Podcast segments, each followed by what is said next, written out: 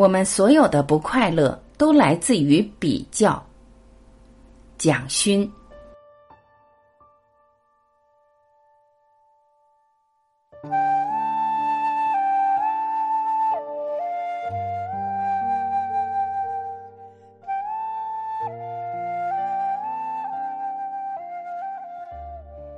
一，你会恨一朵花吗？大家知道，花有这么多种类：康乃馨、百合、玫瑰、桔梗。它们的颜色、它们的香味、它们的造型都不同。我们会觉得哪一种花很丑吗？好像很难说哪一种花很丑很丑，或者你恨着它恨得要死，因为它的形状、颜色、气味。都跟他自己成长的生态有关，跟他生存的状态有关，所以我们欣赏花的时候，是欣赏它成为它的特性的那个部分。可是很奇怪，我们用在人身上的时候，会很喜欢一个人，也会很讨厌一个人；我们会很爱一个人，也会很恨一个人。当朋友跟我说哪个人多讨厌、多可恨的时候，我会问他。你会很恨一朵花吗？你可不可以告诉我，你很恨哪一种花？他想不起来。那我说，会不会是因为花跟你没有那么直接的功利关系？所以，其实那个爱恨是因为我们产生了比较。庄子讲的“天下有大美而不言”，刚好是这个意思。是说，我们真正的美，到最后是可以超越所有的爱恨的。它在更高的层次上，保有一个对世间所有存在事物的欣赏，而不是说这个东西对我有没有用。如果对我有用，我称它为爱；如果对我没有用，我称它为恨。那么恐怕还没有真正达到美的境界。二。天下有大美而不言。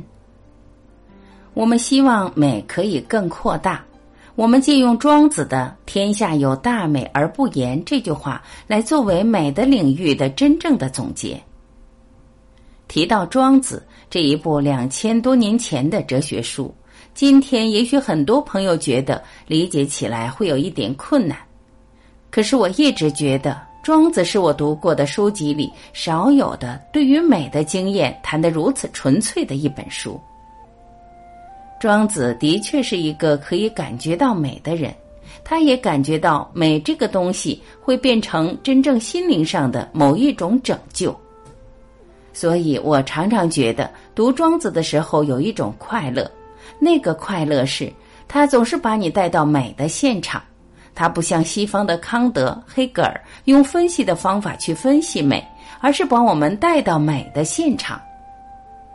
庄子第一页叫做《逍遥游》，他叙述了一个神话，说北方以前有一个大的水池叫北冥，这个水池里有一条鱼，很大很大的鱼，北冥有鱼。有一天，这个鱼忽然突发奇想，说它好想飞起来变成鸟。所以它就变成了大鹏鸟，而且它一飞就飞了六个月没有停。我们觉得这完全是一个神话故事，可是我们在童年的时候多么爱读神话，多么爱读传说，多么爱读童话，因为在儿童的心灵世界里面，没有什么叫做真或假、对或错，它没有相对性，所以鱼也可以变成鸟。庄子觉得他在叙述一个美好的世界，这个世界其实讲的是心灵自由。他觉得，当你心灵自由的时候，你可以是鱼，也可以是鸟。很多人说庄子读不懂，怎么那么神奇？怎么鱼就变成了鸟？我说，在现实的世界里，你觉得鱼变成鸟是不可能。可是我们发现，童话的世界，鱼本来就可以变成鸟。我记得小时候做过的梦，我常常变成鱼，也变成鸟。我可以转换成这么多不同的状态，那种心灵的自由是非常快乐的。庄子基本上认为，美是一种心灵自由的状态，因为你在心灵绝对自由的时候，你自己可以转化自己，你不会被束缚起来，你可以从很多被限制的环境里面超越出来，而达到一种纯粹的心灵自由状态。这是他真正要讲的“天下有大美而不言”的定义。所以我觉得庄子很有趣，他把我们带到美的现场去看，一只鱼忽然变成了天空中飞的鸟。然后我们看到这个大鸟一飞就是六个月，因为它很大，生命力很强。三，每个人都不可取代。庄子还描写到，鸟飞的时候看到下面田地里有两只麻雀跳来跳去，麻雀抬头看到这么大一个鸟，还一飞六个月，他们就说好奇怪，为什么一飞要六个月？我们这样子跳来跳去，不是也很快乐吗？很多人在读《逍遥游》的时候，都会有一个误解，觉得庄子希望我们变成大鹏鸟去逍遥，而讽刺这两个小麻雀在下面不能够逍遥。但我想，庄子多读几遍，你会发现他的哲理里其实没有讽刺存在。他觉得大鹏鸟有大鹏鸟的大，小麻雀有小麻雀的小。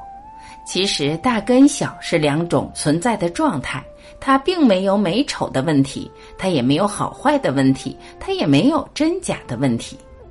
他觉得人的不快乐是因为那个大的忽然不想做大的，想要做小的；那个小的忽然觉得我为什么不能变成大的，痛苦就这样产生了，因为他不能做自己了。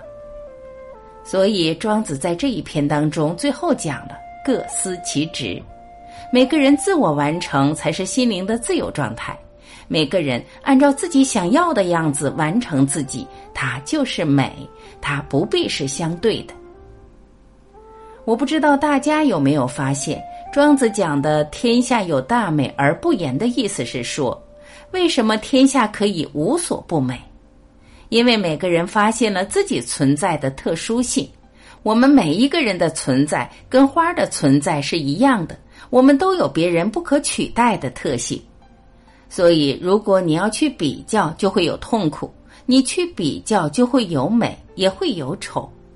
如果不去比较，而是让自己的生命在一个完整的完成的状态，它就是一种绝对的美，是一个独特性。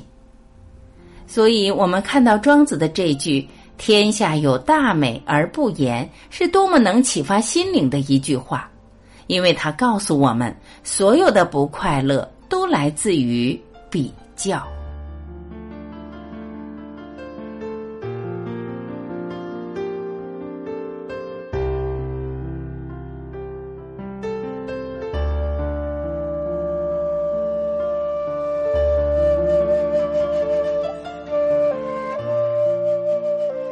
感谢聆听，我是婉琪，我们明天再会。